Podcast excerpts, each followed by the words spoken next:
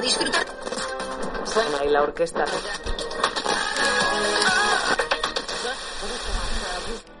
consenso más importante de la sociedad moderna es la organización del tráfico, la manera como puede relacionarse una marea de desconocidos que comparten el mismo camino. Con solo unos pocos conductores disidentes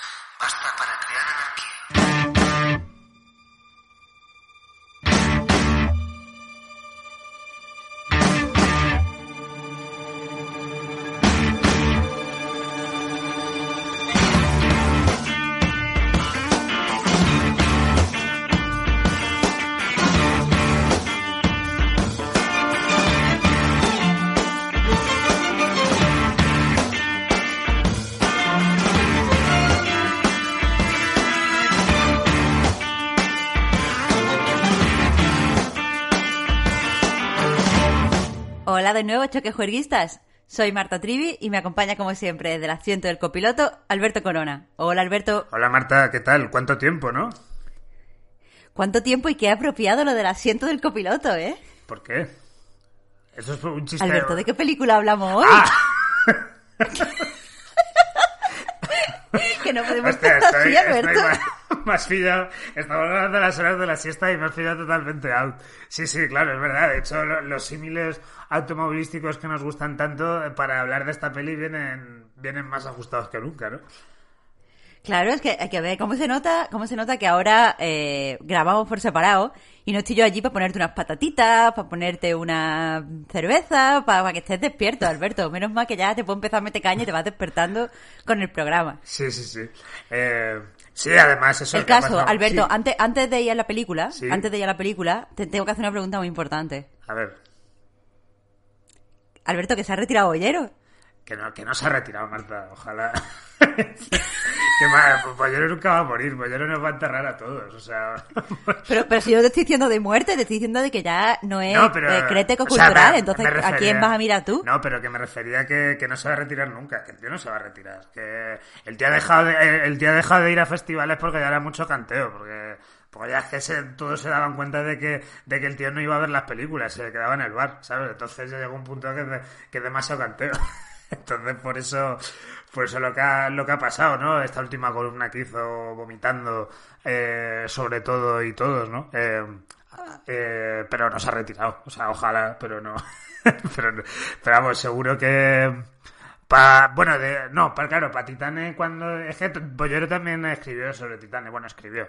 Eh, le dictó a alguien para que escribiera eh, sobre Titane, pero como Titane fue es de Cannes, no sé, seguro que no se ha retirado, ¿eh? Seguro que saca una peli...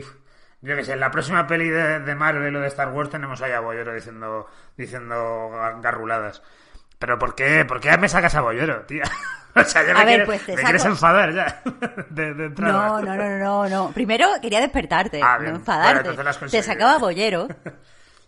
te sacaba Bollero, porque qué mejor que empezar a hablar de Titane con eh, una quote de Bollero. Ah, bueno, ya. Sí. Ha, ha visto Titane y ha dicho, estoy muy mayor para estas movidas. y quieras que no, sí. oye, el- estoy de acuerdo con él. Estoy muy mayor para estas movidas, Alberto. Sí, en este, en este caso yo creo que sí que todos, que todos somos bolleros. Pero bueno, antes, antes de pasar, si quieres hablar de Titanes, sí que me gustaría destacar, eh, porque ya todo el mundo lo sabrá, vamos, choquejorguistas o, o oyentes casuales, que, que hicimos un programa que lo petó eh, mundialmente, ¿no? Hace, hace creo que unos dos episodios así, ah, lo cual vienen a ser unos seis meses. Eh, pues hicimos un podcast por iniciativa de Marta sobre, sobre red flags, sobre libros red flags, y no sé si te diste cuenta, Marta, que durante un breve periodo de tiempo las red flags se convirtieron en un meme de Twitter. No sé si te enteraste. Hombre, y estaba clarísimo que, que fue por nosotros, Claro. pero tío, te voy a decir una cosa, yo no me aferro a esas viejas glorias. Yo siempre que grabo un choque juergas pienso que este va a ser el mejor choque juergas. Sí, claro. Bueno, entonces ahora toca, toca superar el último que hicimos sobre tiempo de semana en el que solo nos faltó pegarnos, ¿no? Eh, ¿Cómo, cómo, cómo? ¿Cuál fue el último que hicimos? Que claro, como faltan tantos meses, yo ya no me acuerdo, yo estoy muy mayor para estas A ver, movidas. sí, que a lo mejor Eh, me estoy confundiendo, pero creo que lo último que hicimos fue el de Samaran, ¿no? El de la peli de la playa que te hace viejo. Sí, ¿no fue el de In the Heights? No, el In the Heights fue anterior, creo. Sí, yo creo que sí, por fechas y tal. Y eso, y el de tiempo, pues fue, fue el último que hicimos. Ahí no, nos enfadamos y ya está. Ya hasta ahora que, el cine francés nos ha, nos ha vuelto a reunir para, para hablar de, esta movida. Bueno, el cine francés y toda, y toda la gente, toda la buena gente de, de Twitter, de redes sociales y demás que nos están pidiendo y si y día no que volvamos. ¿No? Como, como los dos Juanes, que hay dos Juanes que muy majos ambos que siempre están en Twitter eh, eh, pues eso, pidiéndonos que volvamos. Y luego Alfonso, que justo, que justo creo que ayer puso en Twitter, madre mía, me tenéis a pan y agua. Y salía en Spotify el, el, el logo de Choque Juerga, ¿no? Digo, mira, qué, qué, qué apropiado justo cuando tenemos entre media, eh, como ya planeado, un nuevo podcast. Bueno, yo solo le digo a estos fans que muchas gracias por escucharnos, porque porque valientes, valientes, pero que eso se lo tienen que decir a Podium Podcast, porque todavía no nos ha comprado. Joder, es que encima, encima, es que, yo tengo que venir aquí y, y, no cobro. Es que no, no, están, no están haciendo la faneación bien. La, la faneación que se parece mucho a faena. Dios mío, ¿eh? cada, cada programa perdemos más audiencia, ¿eh? Ya mismo sí. nos tenemos que inventar otra mierda como la de la refla, Alberto. bueno, eso, eso te lo dejo a ti, o sea, como, como tú eres la que le vas feed estas cosas de modernos, en este programa voy a decir mucho la palabra. ya no se lleva BuzzFeed. Bueno, ya porque, porque, porque ha cerrado, ¿no? Bueno, no, cerró en España. En Estados Unidos sigue, ¿no? Bueno, total, que la palabra modernos, yo por mi parte la voy a decir muchísimas veces a lo largo de este podcast. Ya, ya voy avanzando. Bueno, mira, te voy a decir una cosa. Llevamos aquí cinco minutos diciendo tonterías. Esto no es tirando el chicle, porque si fuera tirando el chicle cobraríamos. Así que vamos a entrar ya a hablar de Titanes. Vale. Alberto, ¿de qué, ¿de qué va la película de esta semana de la que vamos a hablar? Por cierto, choques juerguitas si sois nuevos. Con spoilers, como siempre. ¿De qué va Titane? Marta, pero es que me lo ha preguntado antes de entrar a O sea, ya que, ya que vas a pillar, ¿no? O sea, ¿De qué coño va Titane? Pues yo es que de hecho me gustaría... Me gustaría dedicar el podcast a, a, a aclararlo un poco, porque, porque no sé, es que es que no sé de qué va. Y, y creo que la directora Julia Ducournau, bueno, eh, la trivia, Julia Ducournau ha ganado eh, la Palma de Oro en Cannes por, por esta película, por Titane. Eh, una directora, esta creo que es su segundo largometraje, puede que a los choques juerguistas le, le suene por Crudo, que fue su anterior película y que también tuvo mucho éxito, bueno, mucho éxito a nivel de, pues eso, de, de, cinefilia y demás. Y ahora ha ganado la Palma de Oro en Cannes, es una de las pelis del año, una de las pelis que más ha dado que hablar y tal, pues por a, partir de una propuesta que, que no sé, que... Dios mío, ¿cómo se nota que eres, que eres ¿Cómo se nota que eres periodista cultural? No has dicho una mierda de la película. pues la directora tiene dos películas y ganó Pero premio. Esta, dicho, Alberto, coño, que de qué va la película. que eso es la trivia, porque estoy como intentando dar rodeos ante una pregunta que es muy jodida, porque es que es eso, yo no sé de qué va Titane y yo creo que Julia Ducournau tampoco lo sabe. Y, y, diría más, yo creo que tampoco lo sabe la gente que ha premiado a Julia Ducournau, porque es que me gustaría sentarme con, con Thierry Fremont, que es el director del Festival de Cannes, y decirle, mira, escucha, Thierry, ¿De qué cojones va esta peli? O sea, ¿por, ¿por qué has premiado esto? ¿Qué, ¿Qué, valores le has visto argumentales, discursivos? ¿Qué dice sobre, sobre el mundo titane? Y Thierry, y Thierry pues, pues no sé, pues me diría, me diría, pues como, como, como ha dicho todas las putas críticas que, que se han eh, escrito de Titane, pues que es una peli súper radical, súper salvaje y súper subversiva, ¿no? Que es como, que es como la, la puta fórmula para no decir nada de la peli. En fin. Ya, ya, eso es muy on brand en, la, en el periodismo cultural. Sí. A ver, si tú no te atreves, ah, tú, tú, yo tú, puedo explicar de qué va la película. Hostia, venga, pues dale caña, Marta. Pero tú no te esperes aquí floritura, yo voy a explicar literalmente la sinopsis. O sea, vas a explicar la, ¿Tenemos... vas a contar la trama. claro, voy a contar la trama. Y después ya vemos que va, a dónde nos lleva esto. Veremos por qué, por qué carretera tomamos. bueno, el caso. Estoy, estoy graciosísima hoy. Sí, a ti, a ti eh, no dormir em... la siesta te Marta. Como ya sabemos. bueno, todo empieza con eh, una niña que de pequeña tiene un accidente de coche y le ponen una placa en la cabeza. De titanio. Poshumanismo, guiño, de, guiño. De titanio, ¿no? De titanio, guiño, titanio. guiño. Claro, no se llama Titane por ataque a los titanes. Claro. Ojalá, pero no. El caso, eso es solo para los otacos. Eso que no. Tú no hagas caso, Alberto. Yo puedo hacer, yo puedo hacer el chiste con que, con que Titán AE, que es una peli de dibujos que me gusta mucho. Pero venga, sigue, sigue. Bueno, sí, tú, tú con tus cosas de pizza, ¿no? Lo que sea, eso. Eh, total, esta niña que ahora es eh, poshumana y tiene una placa de titanio en la cabeza, eh, desarrolla eh, atracción sexual por los coches. Entonces, eh, ella se dedica a eh, bailar eh, de estos de coches, de hacer bailes eróticos encima de coches y en su tiempo libre se folla susodichamente a los coches. O sea, lo que es follar normal. Sí, literal, ¿eh? O no sea, que baile. aquí na- nada, O sea, no baila, nada de metáfora, folla. nada de metáfora, se follan los coches. Claro. ¿Cómo sabemos que se folla a los coches? Primero porque lo vemos. Pero segundo porque se queda embaraz- embarazada del susodicho coche. Sí, de un cochecito. Eh, Baby, baby car. Claro. Tiene, claro. Tiene ahí a Rayita McQueen. Entonces, el, ca- el caso es que al principio eh, ella, eso, está enrollándose con el padre de su hijo, o sea, con el mm, que la deja el coche, que la ha dejado embarazada, y también con una chavala. Y de repente hay un montón de asesinatos. Esto no sé qué tiene que ver, pero de repente hay un montón de asesinatos, porque sí. Y la tía pues tiene que huir. Y claro, de repente ve una foto de un niño desaparecido que no se parece en nada a ella y ella dice, ah, pero sí que se parece. Y decide hacerse pasar por el niño desaparecido e irse a vivir a casa con el padre del niño desaparecido. Como si fuera esto el, el- el impostor. El, el documental de Netflix, El impostor. Entonces, está allí viviendo con el padre del niño, haciéndose pasar por el niño mientras está embarazada. Y también se hace pasar por bombero, porque en Francia al parecer ser bombero es tan fácil como ser el hijo desaparecido del señor bombero. Hombre, eso pasaba también, si te acuerdas, Marta, en esa peli que, bueno, que me gusta a mí mucho para ti, ¿no? La de El Rey de Nueva York. Que también pasaba ahí lo mismo, ¿no? En plan, que el ser bombero es algo hereditario. Que si tu padre es bombero, tú te tienes que ir a la, a la estación de los bomberos y estar ahí con, con, la, con la peñita, pues. Sí, pero, pero ese tío no era bombero for real, ese tío era bombero honorario porque era hijo de un bombero que había muerto en el 11S. Bueno, es- Aquí, bueno, pero también. la tía barra mm, haciéndose pasar por el hijo desaparecido, él va, o sea, ella va trabajando como de bombero. Sí, sí. Bueno, pero ta- Total, ta- y está bueno, haciendo sus, sus cosas de bombero hasta que al final se pone de parto, el padre descubre que no es su hijo, aunque ya lo sospechaba, sino que es pues una señora y al final la señora muere y el padre adopta a Rayo McQueen. Fin de la película. Director De de Pixar. sí. O sea, Cars 4. Sí, sí. Rayo McQueen los orígenes. Hostia, ojalá, tío. Es que te imaginas que por eso.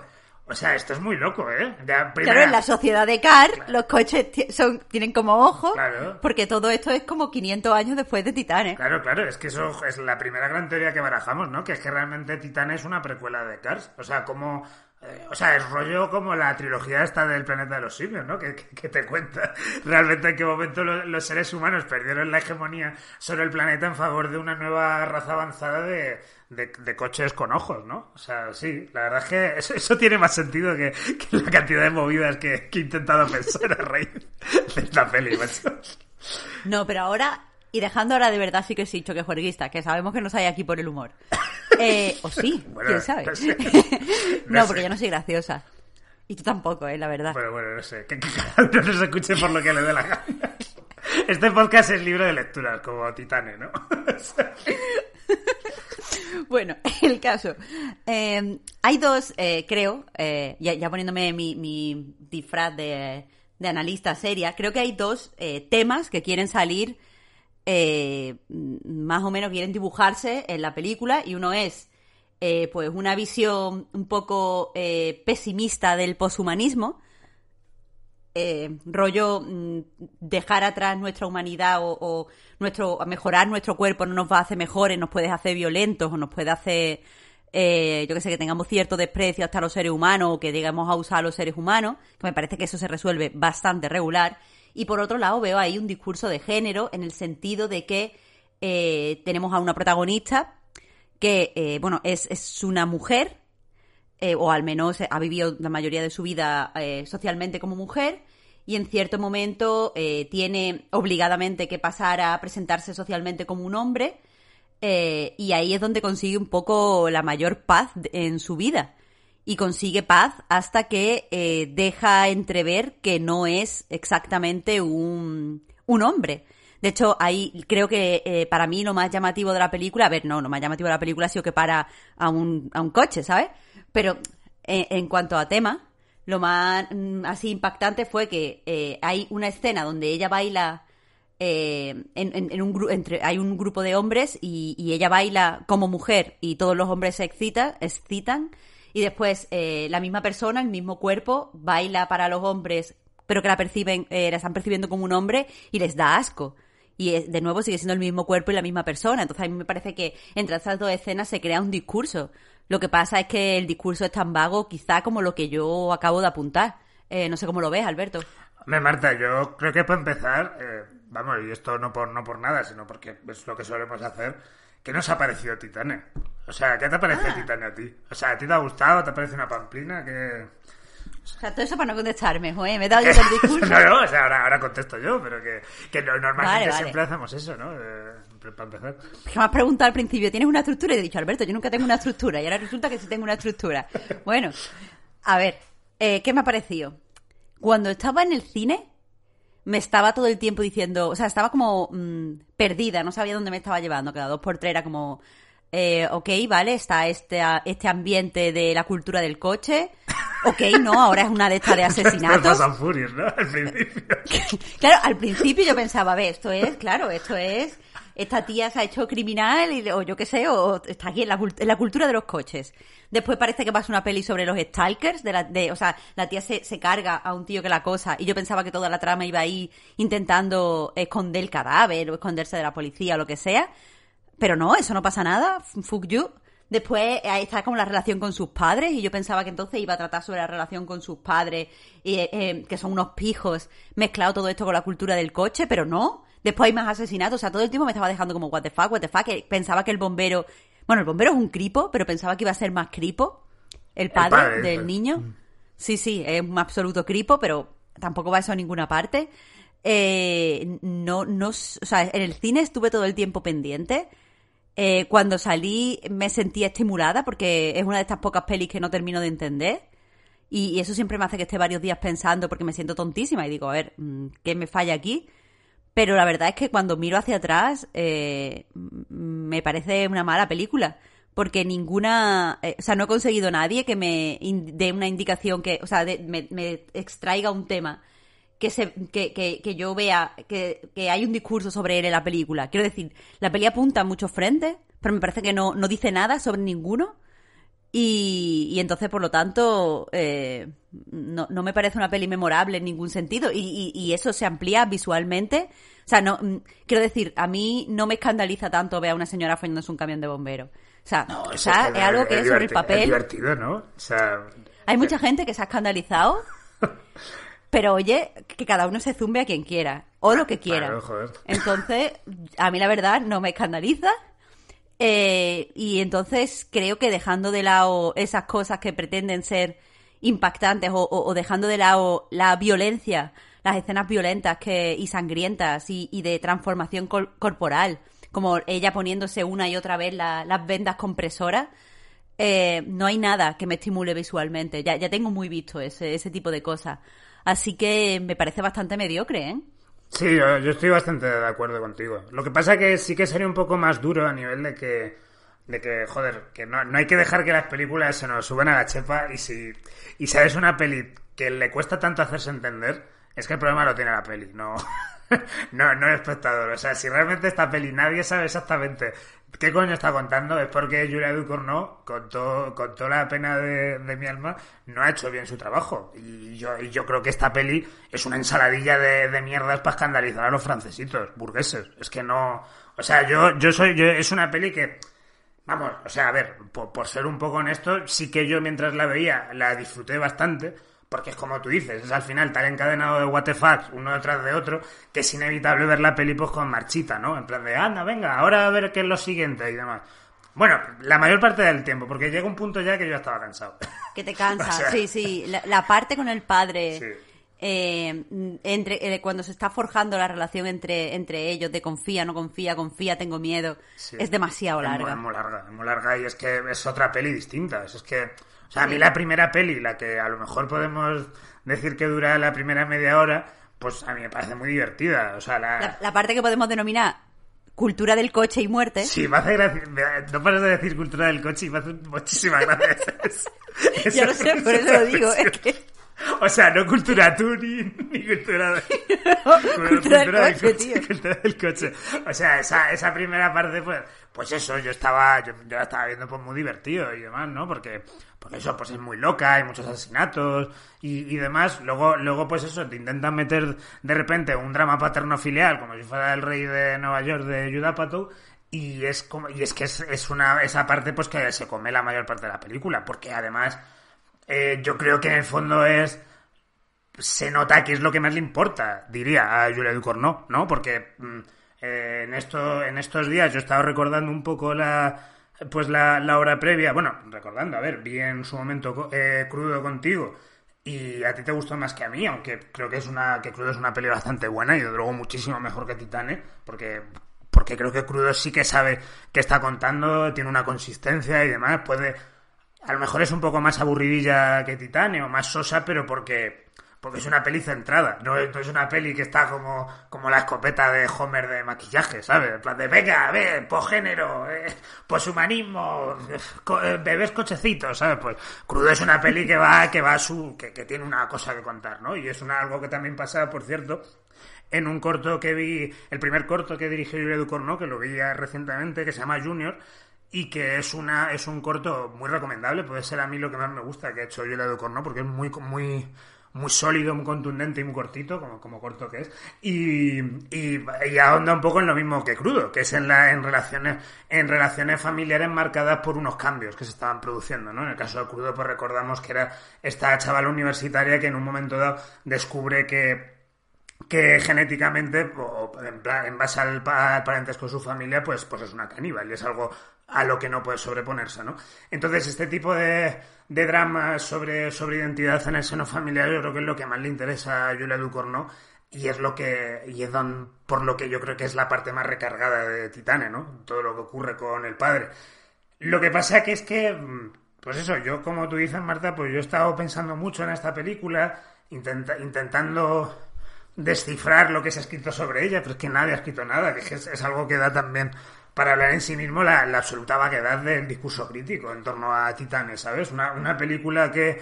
que, que Solo en torno a Titane, vaya. bueno, sí, para muchas cosas.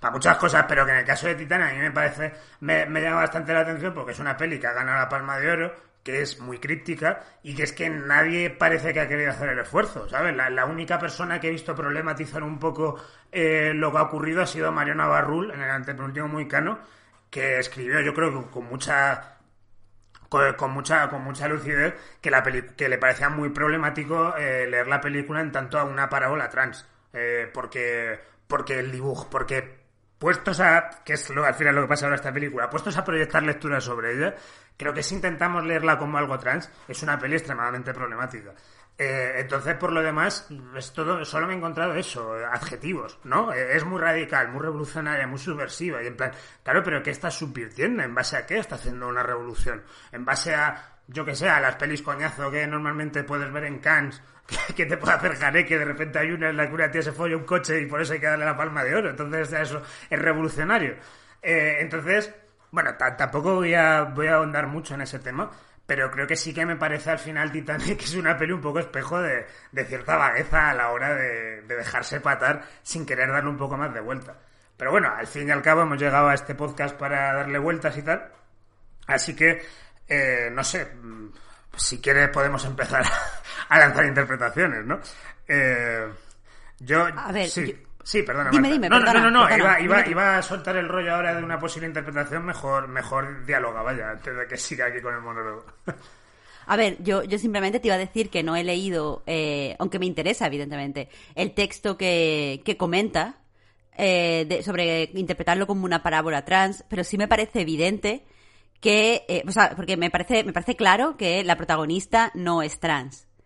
La protagonista, eh, Claro, que eso es fundamental creo que, decirlo, yo creo, ¿eh? Porque... que eh, siempre, sí, eh, o sea, durante todo el metraje de la película es una mujer. Y no es que sea una mujer porque está embarazada, evidentemente los hombres se pueden embarazar. No voy por, por ese, bueno, los hombres, los hombres trans se pueden embarazar. No, no, no voy por ahí, no, no estoy, no me he ido full JK.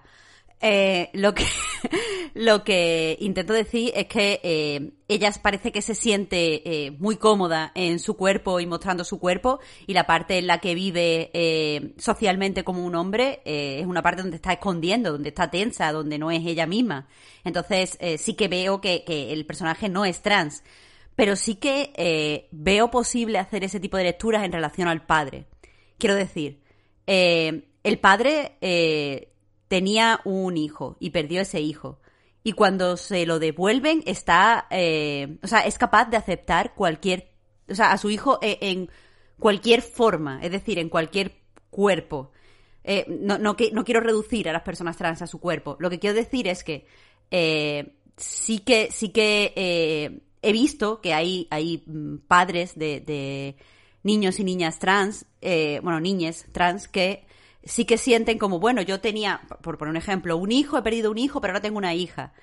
Eh, como si fuera un proceso de esta persona ha cambiado, cuando la persona siempre sigue siendo la misma. Y yo en el padre sí que veo que la persona, paradójicamente en la película, es diferente, es una persona diferente, no es su hijo, pero el padre está dispuesto a tratarlo todo el tiempo eh, igual, como si lo fuera, y quiere rápidamente llegar a las mismas bromas, y quiere eh, que le pierda el miedo, quiere, es incluso violento con ella, porque eh, lo que quiere es eh, ver la esencia de su hijo, no a su hijo en sí. De hecho, hay una escena donde ella se pone un vestido que encuentra en el armario, y el padre no se lo toma como, eh, vaya, eres una mujer o lo que sea, con rechazo, sino, no, no, esto es lo que estaba buscando, mira esta foto de mi hijo, eres tú, de niño, con el vestido y ahora también te pones el vestido, eres la misma persona. Entonces, eh, en ese sentido sí que veo la parábola, cosa que además se agudiza con el hecho de que el padre está constantemente inyectándose testosterona. Que no sé exactamente cómo, cómo puedo ahondar ahí, pero si la parábola trans la lleva el padre, sí que veo esto significativo. Pero es que a mí me parece también eso muy problemático porque, porque o sea, eh, es cierto que lo que ocurre con el padre es tal cual lo que has dicho, pero, pero creo también es importante calificarlo en la totalidad de la, de la, de la película, ¿no? De lo que rodea al padre. Y es que esto que le pasa al padre, al padre es visto en todo momento por la gente de su alrededor, incluso por ciertas figuras de, yo lo llamaría autoridad diegética, como es su exmujer, eh, lo está todo el rato viendo esta gente como un engaño. Y el engaño es explícito. Hay una sensación de engaño todo el rato de a este pavo se le ha ido la olla y, y ha cogido a una chavala de la calle y la ha vestido como su hijo y el tío está empeñado en que, en que es su hijo. Entonces hay una noción de engaño constante, que eso se redunda cuando, cuando aparece la, cuando aparece su, su exmujer y le está diciendo estás enfermo tal, hay un momento incluso que la mujer va directamente a la, a la protagonista y, y le dice, bueno, si es, si es así como, como él te quiere, o sea, es, eh, intenta no hacerle daño, ¿no? Co- Como que tiene un momento aparte con, con la protagonista y tal, donde ella asume ya que vale, que el padre está engañado y tal, bueno, pues intentar ser felices. Pero es que la noción de engaño Pero- ahí es muy potente y de hecho, eh, eh, la noción de engaño a mí me, se me refuerza mucho con lo que tú comentabas de la, de la testosterona. Yo la primera vez que aparece el padre metiéndose inyecciones, eh, pensé inevitablemente en, en Euforia, ¿no? En todos esos planos de, de Jules, eh, que es una chica trans metiéndose hormonas y tal. Y, entonces, claro, según yo me encontré con unas escenas así, dijo, ah, joder, claro, por esto la gente está hablando que es una peli trans, porque este hombre es una persona trans. Es- o sea, este hombre que estoy leyendo como un hombre ahora mismo en, en la película es, es una persona trans. Pero entonces, claro, resulta que no, eh, que es que esa, esa, esa armonización, el, el padre no tiene ningún problema con el género que tiene. Eh, está, está cómodo, digamos, en su piel. Está cómodo, digamos, hasta el... eh, o sea, no, es, no podría decir que está cómodo porque su identidad solo la lee en función a ser padre. Eh, eh, en torno... No, no estoy de acuerdo que él está cómodo eh, en su género. Al contrario, él es una persona, o sea, él no, es un hombre trans. No, que creo que es lo que- es tú que- querías no, decir. claro, pero lo que me él, refería- Él es un hombre cis, pero aún así se siente que no es lo suficientemente hombre cis. A eso, a eso me O refería. sea, eh, Es- el problema que tiene también el padre por el que se mete las hormonas es, es la masculinidad. Él, cree que tiene que ser mucho más masculino de lo que es y que tiene que estar mucho más fuerte que, y, él vincula la masculinidad en sí mismo con... eh, mm, él, él- él en sí mismo vincula la masculinidad con estar fuerte, con tener un, un trabajo como el de bombero, con llevarte bien con otros tíos y está en la Sí, tener en, el pack de los tíos. Claro, sí. Sí, sí, él, por eso, él, él tiene problemas, evidentemente, con su género. Lo que hace es que creo yo que la peli deja claro que él no proyecta su masculinidad en el que cree que es su hijo. Respecto a lo del engaño, sí que te voy a decir una cosa. Cuando él va a buscarlo a la comisaría, le dicen los gendarmes. Uy, qué francesa me ha quedado eso. Le dicen los gendarmes. Eh, ¿Quieres que le hagamos un eh, test de, de- genético? Le hacemos una prueba de ADN y dice, no, no, no, no, no, no, no, no. Yo sé reconocer a mi hijo cuando lo veo. Claro. O sea, el padre sabe desde el principio que es mentira. Creo que el padre sabe desde el principio que es una mujer. Eh, lo que pasa es que él quiere a su hijo como sea. Ahí lo que, donde te digo que veo el de este. Claro, pero es el tema, Eh, es, que, es que quiere a su hijo como sea, pero es que ese no es su hijo y la película en todo momento te lo, te lo muestra como que no es su hijo y que la gente de su alrededor lo sabe y que ese hombre está haciendo una proyección. Entonces, hablar en torno a proyecciones, a, a necesidades emocionales que tienen que ver con otra persona, pues no me parece de recibo a la hora de, de leer una posible identidad trans, ¿sabes? Porque me, me parece, vamos, problemático en el mejor de los casos, porque es que si tú quieres hacer una parábola, es que esta no me parece el, modo, en absoluto, es que me parece hasta hasta perverso, ¿sabes? Este rollo de en todo momento hab- hab- hablar de, de una de una, de una sustitución de, de- de hijos, que es, que es lo que estás viendo, que, que, es- que el pavo está claramente pasando por una crisis donde el tío está empeñado en ver cosas que no son y que tú como espectador estás viendo, porque aquí también la mirada del espectador es importante y tú realmente lo que estás viendo es que el pavo se está engañando a, sí mismo. Lo sepa o no, pero- evidentemente lo sabe en el fondo, pero lo que, pero también los actos le están, le están definiendo a, a la hora de lo que está haciendo. Ya, pero es que el caso es que el padre es profundamente infeliz y para ser infeliz necesita, para ser feliz necesita un hijo. Su hijo está muerto. Está muerto, no, no va a volver, no existe. No es que haya una sustitución de hijo porque el hijo lo hayan dado a otra familia y esta señora haya llegado a este hombre. El hijo no está, el hijo está muerto y él necesita un hijo para vivir. Entonces, se le da la oportunidad de recuperar a su hijo, pero es una señora. Entonces, él decide ver a su hijo en la señora. Es decir, para él, o sea, él, él escoge decidir que estas dos personas son la misma persona. Claro, Ahí, es- así que ver- vería dónde podría estar el punto problemático, pero al fin y al cabo es una, es un poco, eh, pues un discurso sobre la aceptación, ¿no? Yo, ne- yo necesito un hijo, este es mi hijo y nosotros nos vamos a cuidar mutuamente porque no importa que no tengamos el mismo ADN. Es que, mm, no sé, a mí estas cosas, ya te digo, me, me salieron las alarmas según lo veía, porque es que esto es convertir la identidad trans en, objeto, no en sujeto, como en algo que miras, algo en lo que se está proyectando la gente, en, en su lugar, lo que, lo que sería natural. Eh, si pensamos en una realidad trans como es el hecho de una identidad entendiéndose a sí misma, aceptándose, buscándose y demás, pues eso aún así me parece razonable, pero es que aquí lo estamos proyectando en los ojos de una tercera persona, una tercera Pero es que persona no creo que, está- quiera hablar. Sí, perdón. O sea, lo que yo te quiero decir es que no creo que quiera hablar de una persona trans. Porque la protagonista es una mujer. Y creo que la protagonista es una mujer todo el tiempo. Y, y no duda en ningún momento de su género, ni, ni lo pone. eh, o sea, ni se siente incómoda dentro de, de su género. Yo creo que está hablando de los padres trans. De ser padre de una persona trans. Y, y está igualando el ser padre de una persona trans a ser eh, pa- eh, a- al padre de la protagonista que tenía una hija que era poshumana y no la aceptaba. O sea, el padre de ella no la quiere. Tiene una relación mala con ella. Porque la ve como una cosa Sí, extraña. claro, claro.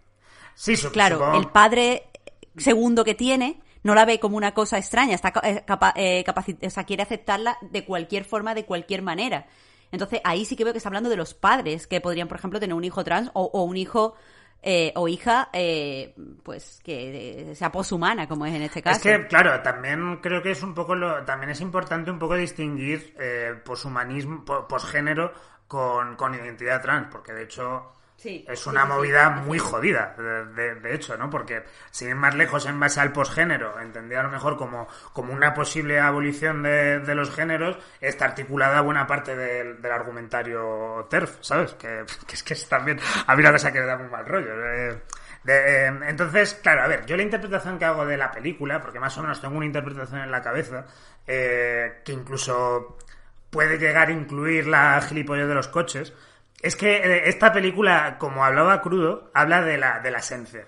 Habla de la esencia del yo. Ah, bueno, al igual que hablaba crudo y, habla, y hablaba Junior. Eh, en base a... eh, eh, por mucho por mucho que socialicemos por mucho que avancemos tengamos tengamos un camino en la vida hay una parte del yo que es insustituible no Eh, entonces claro yo eso cómo lo relaciono con el tema de, de, de los, del cochecito Vale, pues eh, voy a soltar un poquito la chapa, la chapa cinesila. Cuando... Vale, espera, ¿puedo decir Sí, rápidamente una cosa y ya te dejo? Sí, sí, claro, dime, dime. que yo digo que mi interpretación, por si lo quieres incorporar a tu discurso, que no lo he dicho, pero mi interpretación de que no habla de una persona trans, sino de un padre de una persona trans o de un padre de- que tiene que aceptar que su hijo o hija ha, ha hecho un eh, cambio en la forma en la que lo percibía, está también en el hecho de que al final nace Rayo McQueen y el padre lo adopta como su hijo. O sea, le da igual que sea poshumano, totalmente, porque lo que quiere es un hijo, sea como sea ese hijo. Da igual si su hijo es una señora o su hijo es un coche. Hmm, sí, sí. Lo que pasa que es que Vale, al mismo pues tiempo eh, la propia articulación de esa escena también me parece problemática, ¿no? Porque es que estamos hablando mucho de, pues eso sí, como tú dices, pues humanismo y tal, pero al final es eso, una señora pa- pariendo y un padre reafirmando su paternidad. Me parece un poco pocho, ¿sabes? Teniendo en cuenta que, que- que es, una cosa también importante. Quiero decir, eh, yo esta película creo que toca temas, pero tampoco estoy seguro de que Yura Ducorno se haya interesado por todos los posibles las lecturas que emanan de, de esos temas, ¿no? Como que, Ah, se no, ha- por supuesto que se ha quedado con lo superficial. Eso a mí es algo que... Ella decía, fo- ella, sus notas pone follar coche bomberos y ya está. ¿Sabes? Esas son, esas son sus notas. Claro, claro, es que es una cosa que yo creo el, el grandísimo problema que tiene, que tiene Titanic lo que lo convierte, bajo mi punto de vista, en una, en una mala película. O, o- o- o en una peli mediocre, si, si queremos llamarlo. Que es que es el hecho de que una, de que una directora ah, está volcando cosas, pero no está articulando cosas, ¿no? Eh, entonces, claro, pues viendo que claramente la película es así, yo como que un poco intentaba reconstruir el posible razonamiento de Julia Ducorno en mi cabeza, en tanto también unas cosas que se dijeron mucho cuando la película se estrenó en Cannes y posteriormente en Sitges, que es que la película la, la, la vincularon eh, mucho con el cine de David Cronenberg y con una película como Crash, que, que es una adaptación de, de Ballard que, bueno, a mí el, todo el cine de Cronenberg me gusta muchísimo, Crash en concreto me parece una de sus, de sus, mejores, de sus mejores películas. Eh, claro, eh, tiene sentido en cierto modo porque además, eh, eh, que claro, tampoco sé hasta qué punto esto es muy conocido por los... ¿Tú, tú de esta movida sabes, sabes algo, Marta? Lo de Cronenberg. ¿De Cronenberg? Lo de la nueva carne Sí, y claro. demás, ¿no? Bueno, pues, ¿Lo de la nueva qué? La nueva carne. Es- ¿La nueva carne? Yo he visto Crash, pero no sé qué me dijo de la nueva carne. Pues la nueva carne es una, es una gilipollez que se inventaron los críticos de los años 80 para un poco meter a meter el, el cine de Cronenberg dentro de como de un discurso artístico, ¿no? En base a bien, viendo películas como podía ser eh, Videodrome, que es como la peli ic- icono, pues como que eh, te, te planteaba vaya, lo que vendría a ser un poshumanismo claro en el sentido de el hombre abandona la carne para llegar a una fusión entre, entre tecnología y carne, ¿no? Que, entonces, claro, tiene sentido a la hora de, de- hablar de, de Titane, ¿no? Porque es, es un poco lo que estamos viendo.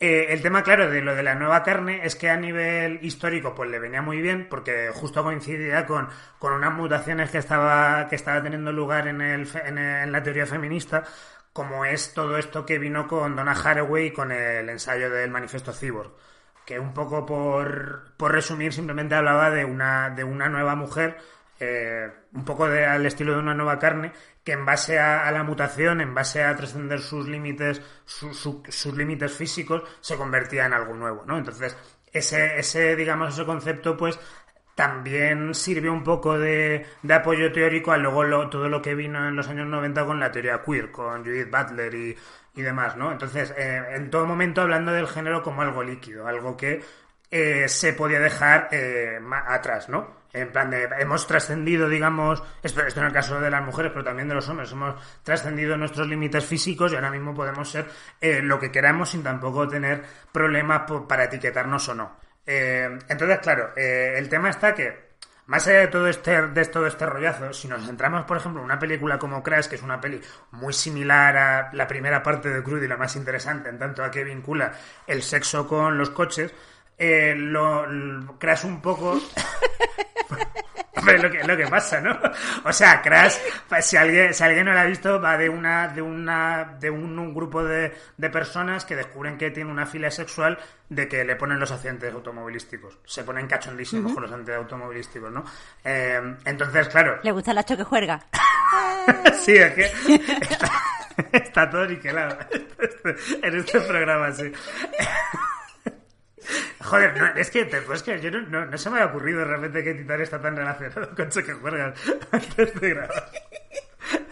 El, Pues el caso, Crash va, va, de eso, ¿no? Entonces, eh, ¿qué se puede traslucir? Eh, la historia es la que es. Eh, pavos que les ponen cachondo a los accidentes de tráfico. Entonces, eh, a partir de eso, pues sí que... Que eso era muy estúpido. Pero la peli es- Me imagino la- las notas de Cronenberg. Accidente, igual follar. Y ya está. No, no, pero, tío, esto, pero es que es, o sea, es- eh, no es historia de Cronenberg, es una adaptación de, de J.G. Ballard que, que Alberto, era una broma. Vale, Hombre, vale, lo aclaro, aunque tampoco me extrañaría que Cronenberg pensara por esos cauces. El caso es que, bueno, esa es la historia. Entonces, tú a base de eso, pues sí que puedes tener un poco la lectura de que estamos hablando de, de personas al, al término de la hipertecnologización tecnologización, de la sociedad postindustrial, de la crisis del yo, todo- todos los, todas las formulitas filosóficas que quieras, que simplemente está- estamos viendo a personas que se sienten alienadas y que su forma de encontrarse vivos es eh, poniendo la mirada en el coche, que se ha convertido en una extensión de sí mismo, y llegando un poco a un estado, digamos, eh, esencial a, a a raíz de eso, ¿no? Que es entonces cuando... Es, esta es mi interpretación de Crash, ¿eh? Que se puede, que se puede interpretar de muchos modos, pero yo utilizo esta interpretación porque creo que sí que se puede vincular a Titane. Que al final no deja de ser utilizar los coches para volver a un estado eh, preternatural del ser humano marcado por eh, por la pulsión de muerte la pulsión de vida, ¿no? Que, que puedes encontrar eh, tanto en el coche como en el sexo, ¿no? Eh, que, que esto es algo que, que creo que popularizó Sigmund Freud, con lo cual también habría que tener cuidado teniendo en cuenta Lo los... cual es una chorrada.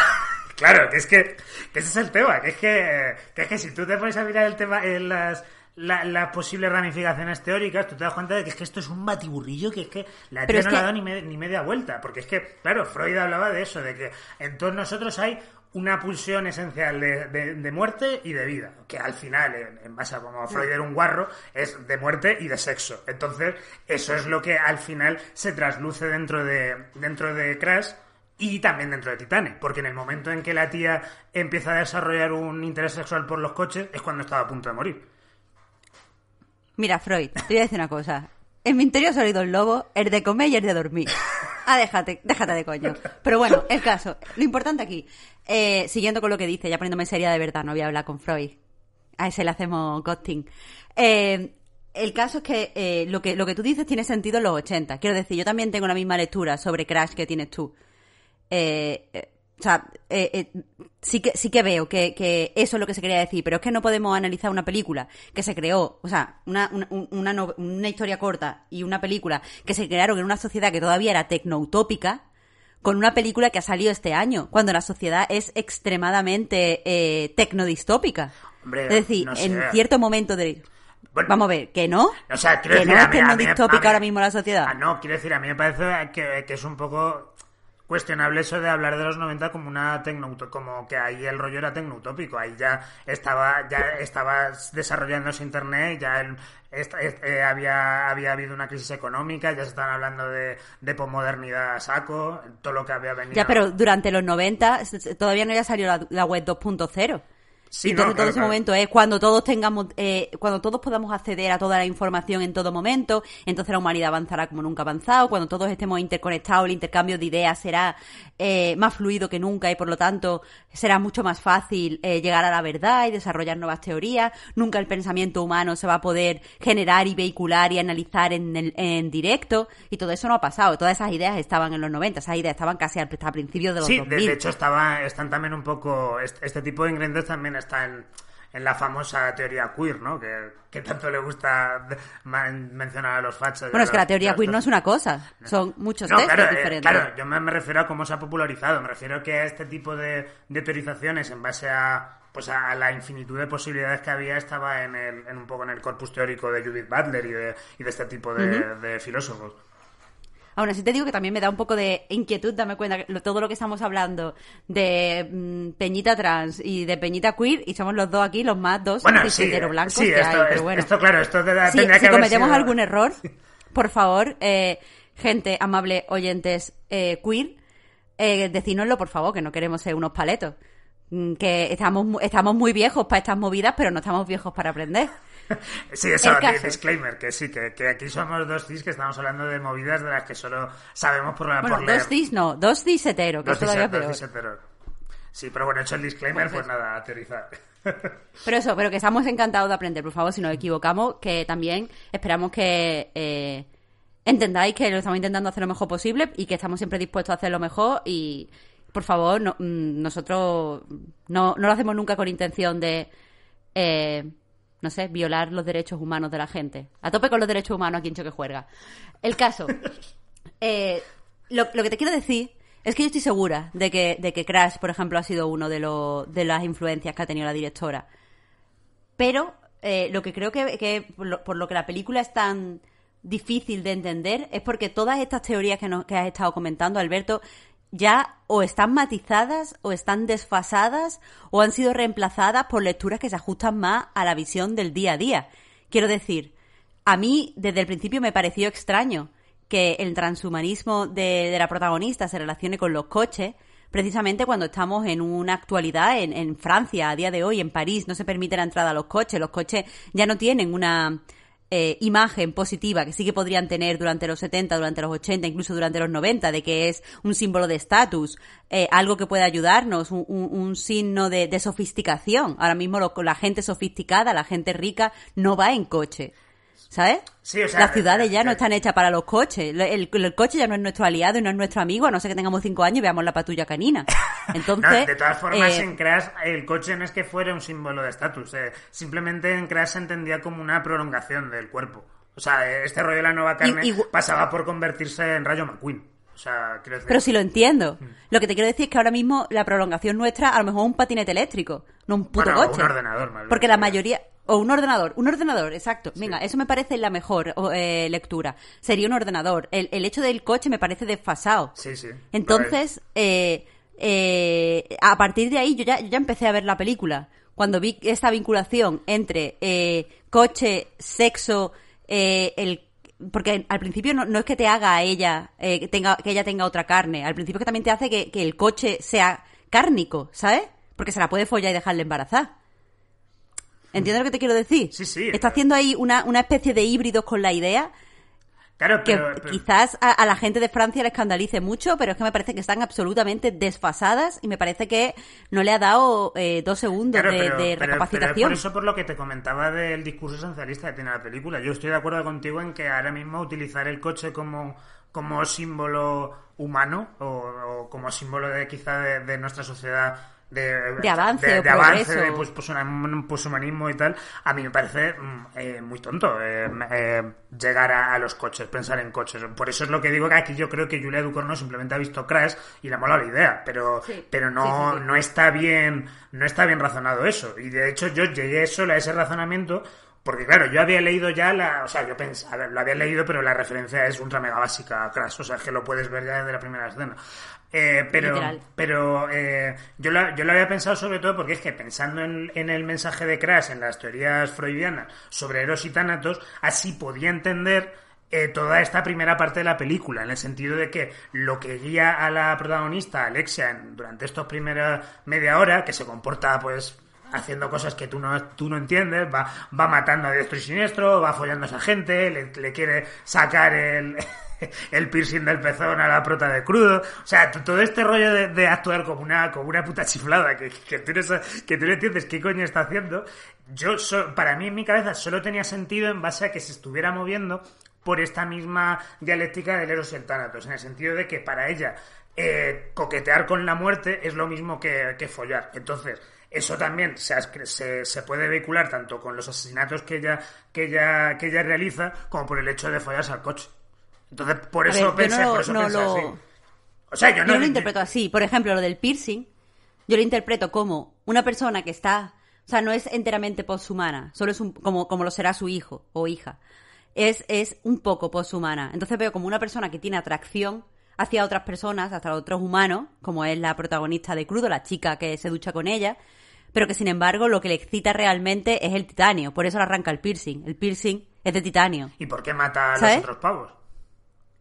Eh, creo que mata a los otros pavos porque es incapaz de, o sea, como un reflejo de su frustración pa- por qué no puede integrarse con ellos, no es exactamente como ellos. Ella se siente, por cómo la han tratado sus padres, se siente que no, que no tiene nada de humana.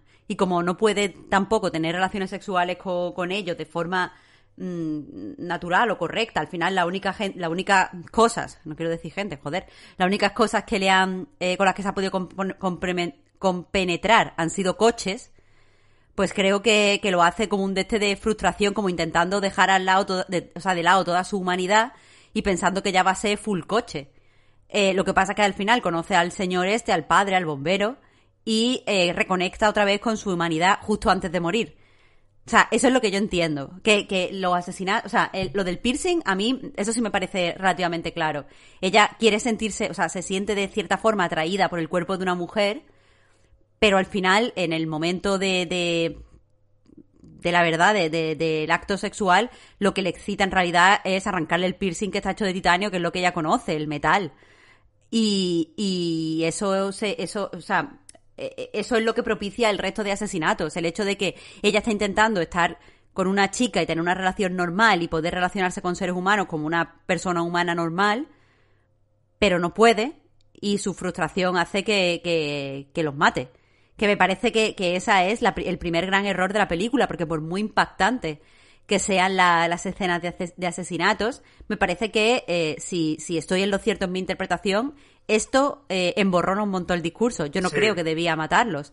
Lo emborrona un montonazo en pos de qué? De, de la provocación. Pero bueno, mi discurso sigue, sigue teniendo, como te he dicho, cierto, cierto contexto en esto, en que al final ella eh, consigue reconciliarse con los seres humanos a través del padre que está dispuesto a aceptar eh, cualquier tipo de hijo. O sea, su hijo como sea, eh, Claro, pero es de cualquier que, forma. eh, a ver, es que ya te digo que yo estoy contigo que, que, que las, estas dos tramas chocan constantemente, se están contradiciendo entre sí. O sea, yo, yo de esta lectura que, que me he remontado al puto Freud de los cojones, eh, solo viene porque intento de alguna forma mm, implantar un puente entre ambas, entre ambas tramas.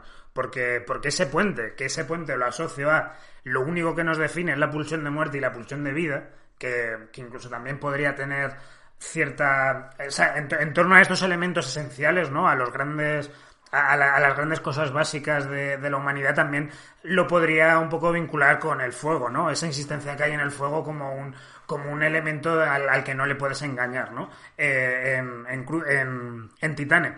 Eh, claro este, este puente que, que yo te hablo de las grandes esencias es para mí lo que si nos ya nos desplazamos a la segunda película, es un poco lo que está llamando a, en todo momento al fracaso los intentos de, de la protagonista de, de ser alguien que no es y del padre de verle como alguien que no es. Entonces, por eso a mí me parece Mm, si, a- si asumo que ya es mucho asumir, y de hecho dudo- paso de asumirlo, porque si la peli no tiene las cosas claras, yo menos las voy a tener. Claro. Eh, si yo mm, me guío por esta trama, a mí la peli me parece transfoba, porque es que está, todo el rato hablando de nociones eh, biológicas inalterables, eh, de, no- de nociones eh, culturales prefijadas a las que a las que por mucho que te intentes apartar de ellas no vas a no vas a poder conseguirlo. No vas a poder con- conseguirlo porque vas a caer en un autoengaño o en el engaño hacia las otras personas. Como como yo leo también lo que pasa con con eh, con lo de los bomberos cuando se pone a bailar y demás una vez ya es eh, ya ha pasado por esa transformación pues también como eso como una imposibilidad de darte gato por liebre. De plan de, de no es que estoy aquí sabes y no y, y no y no y no te voy a engañar. Entonces eh, por eso digo que Además, claro, si además hago la trampa esta de fijarme en anteriores obras de la directora, Crudo también habla de eso, de, de, la, de, que no te puedes escapar de la biología, que a lo mejor puedes negociar un poquito, ¿no? Y de ahí esa escena última de, del padre en crudo, pero al final las cosas son como son, y tú no puedes hacer nada contra ellas. Entonces, mm, sabes que, que insisto, que aquí yo no estoy sentando cátedra en absoluto, es simplemente que si intento conectar estas dos tramas, mi mente lleva a esto, a estas soluciones, a, esta- a este discurso. Entonces, pues eso, me parece, ya te digo, muy, muy, muy problemático. No, no me llega a causar rechazo porque, ya te digo, no, aunque pueda entender que la peli es transfoba, como es tan sumamente vaga y no estoy seguro de nada, pues tampoco la voy a calificar como discurso de odio, porque ni siquiera la peli sabe de qué está haciendo discurso, ¿sabes? De, de hecho, es que le estamos haciendo un gran favor a, a Julia Ducournau de intentarle darle vueltas a algo a lo que ella no la da vueltas, ¿sabes? Eh, entonces, no sé, es- ya te digo que esa es mi, esa es mi interpretación. O sea, tu, tu interpretación es un poco eh, a lo TERF. O sea, lo que tú dices claro, es que la peli... Creo que la peli es terfa, según esta interpretación. O sea, claro, tú, tú, pero, eh, eh, o sea, me interesa lo que dices, no, no te lo podría negar, porque es que yo creo que la peli tampoco lo sabe.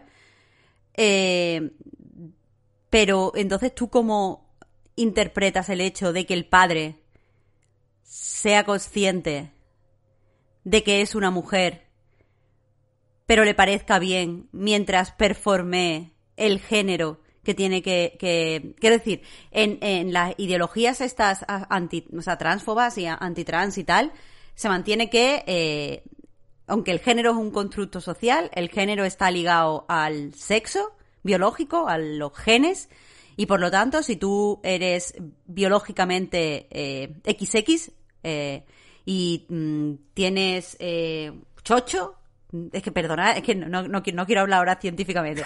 Si tú, tienes tus genes XX y tú tienes un chocho, eres una mujer y, ya está. Y si tú tienes X y, tienes polla, eres un tío. Eso es lo que dirían los transfobos. O las transfobas también. Eh, y que, que aunque quieran, eh, eh, se supone eliminar el género, pues ahora mismo hay opresión de género y por lo tanto los géneros son esos, hombres y mujeres y ligados a pues nuestros genitales, por desgracia. El caso, lo que yo te pregunto es, si, si la- eh, las ideas de la directora van por ahí, ¿por qué parece que el padre admite que el género es algo performativo? Porque Porque- el padre quiere que se comporte como un hombre aunque sepa que es una mujer y él está haciendo cosas, porque a mí, a mí la clave me parece que está ahí, él es un hombre cis que se está hormonando con, con hormonas masculinas para ser aún más hombre. Quiero decir, si en una, en una lectura transfoba, él ya es XY y tiene polla. No necesita, eh, no necesitaría nada, ¿no? Es, ya eres un hombre 100%, A no ser- tienes a no polla, ser todos que- los A no requisitos. ser que el tema de la hormonación eh, venga como un poco una burla de, de ser alguien que no es. Quiero decir, eh, eh, ya, eh, o sea, mm, yo un poco, eh, tal, tal como lo leo, es como que el padre realmente quiere hacer eso, quiere asumirlo, pero es incapaz de hacerlo. De hecho, es que si no recuerdo mal, hay un, en la última escena, hay un momento donde el padre ya no le llama Adrien, le llama Alexia, a, a la, a la protagonista. Y, de hecho, la última escena acaba que parece la Biblia eso, ¿sabes? en, plan, en plan, ¿sabes? Una, una, una madre a- a- dando a luz de forma valerosa a un hombre con el niño en sus brazos y ha llegado a nueva vida, ¿no? O sea, eh, quiero decir, es que me parece muy, pero muy la nueva vida no es hombre ni mujer, Bueno, no es ni persona. No es hombre ni mujer, pero es que también, eh, según esta lectura que te estoy haciendo, la nueva vida está extremadamente ligada, está profundamente ligada a la dialéctica de Eros y Tánatos, que según Freud y según puedo entender la película, es lo que nos hace quien somos.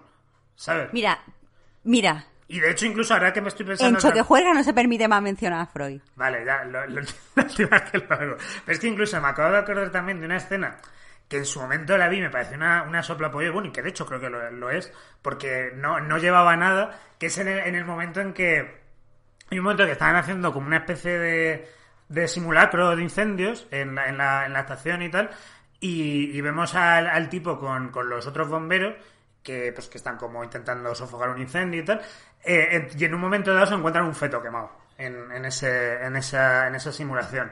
Entonces, claro, yo según vi el feto quemado, primero pensé, ah, coño, su hijo muerto. Pero luego pensé, pero según lo que hemos visto antes en la escena de la comisaría, en el momento en que el niño desapareció, ya era un adolescente. O un niño, en todo caso. No, Eso no era, no era un feto. ¿Qué era un feto? No, entonces, ¿qué era? Era un niño calcinado que se había escondido del fuego y se había Ah, quemado. bueno, sí, vale. No, no, no, es que estaba, estaba muy... Madre de mi vida, pero tú sabes lo que es un feto. Ah, es que el otro día vi la movida esta del PT, el susto este del feto y...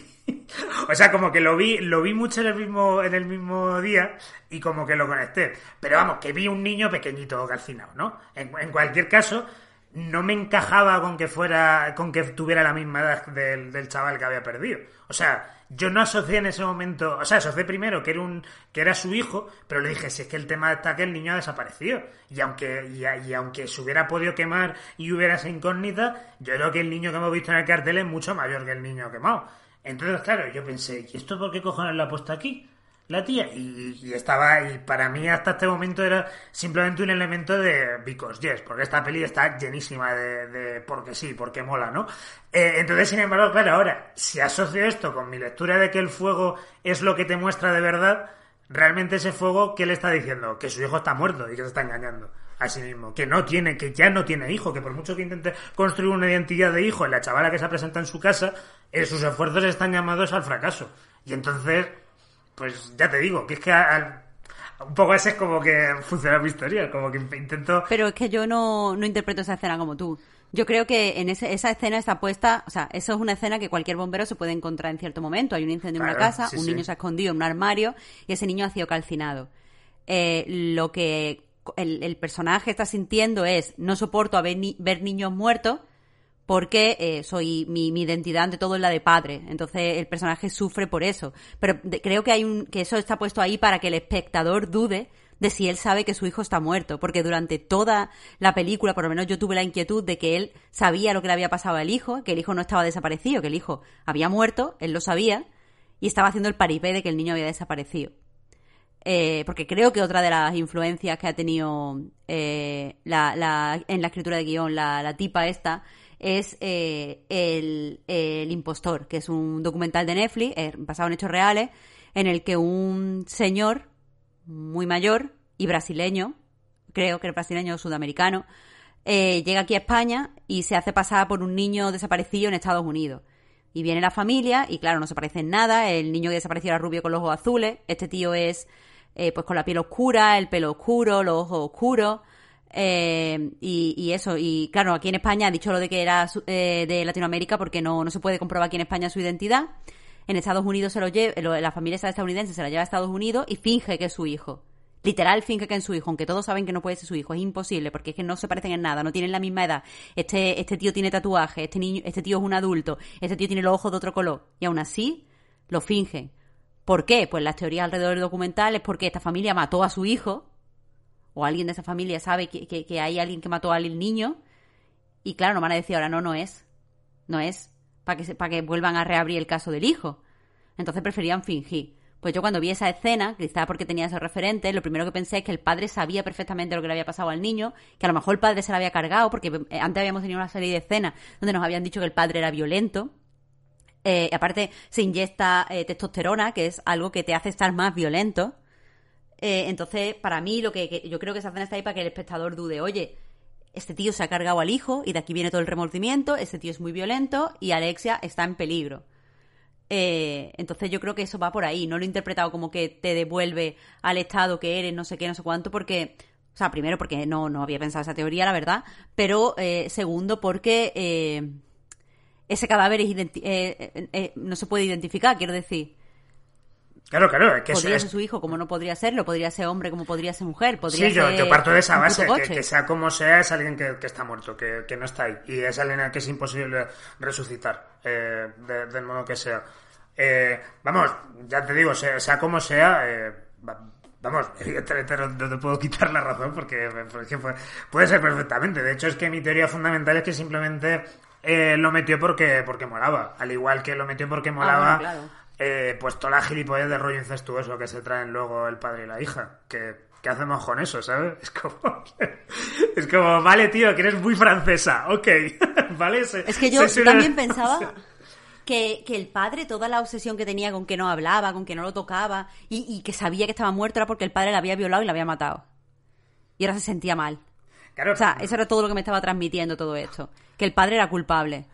Pero bueno, ya he Claro, visto que no es así, que el padre puedes- se supone que es una bellísima persona, es solo que francés. Eh, Ya, pero, claro, pero es eso, o sea, Pero- ¿tú, tú percibes realmente que hay un momento en que Alexia tiene algún tipo de, de vínculo romántico con el padre? Porque más o menos creo que podemos asumir que Alexia se, eh, se acaba sintiendo a gusto con él. Podemos asumirlo un poco con... Pues bueno, tampoco es que la peli te lo muestre como tal, pero ok, vale. eh, pero ¿tú- ¿tú ves realmente que ese rollo incestuoso se ha correspondido? Porque es que... Es que es otra cosa que a mí me llama la atención, que es que, que parece que por el hecho de que la peli es francesa na- nadie se tiene que preguntar qué qué puede implicar el incesto, tío. Y es como, ¿qué es, que, es que al fin y al cabo las preguntas las preguntas en las películas francesas siempre sí. O sea, ¿están follando? Sí. pero son alumnos y maestras. Sí. Siempre están follando. Claro, claro, el caso es que, que sí, tienen que follar porque se.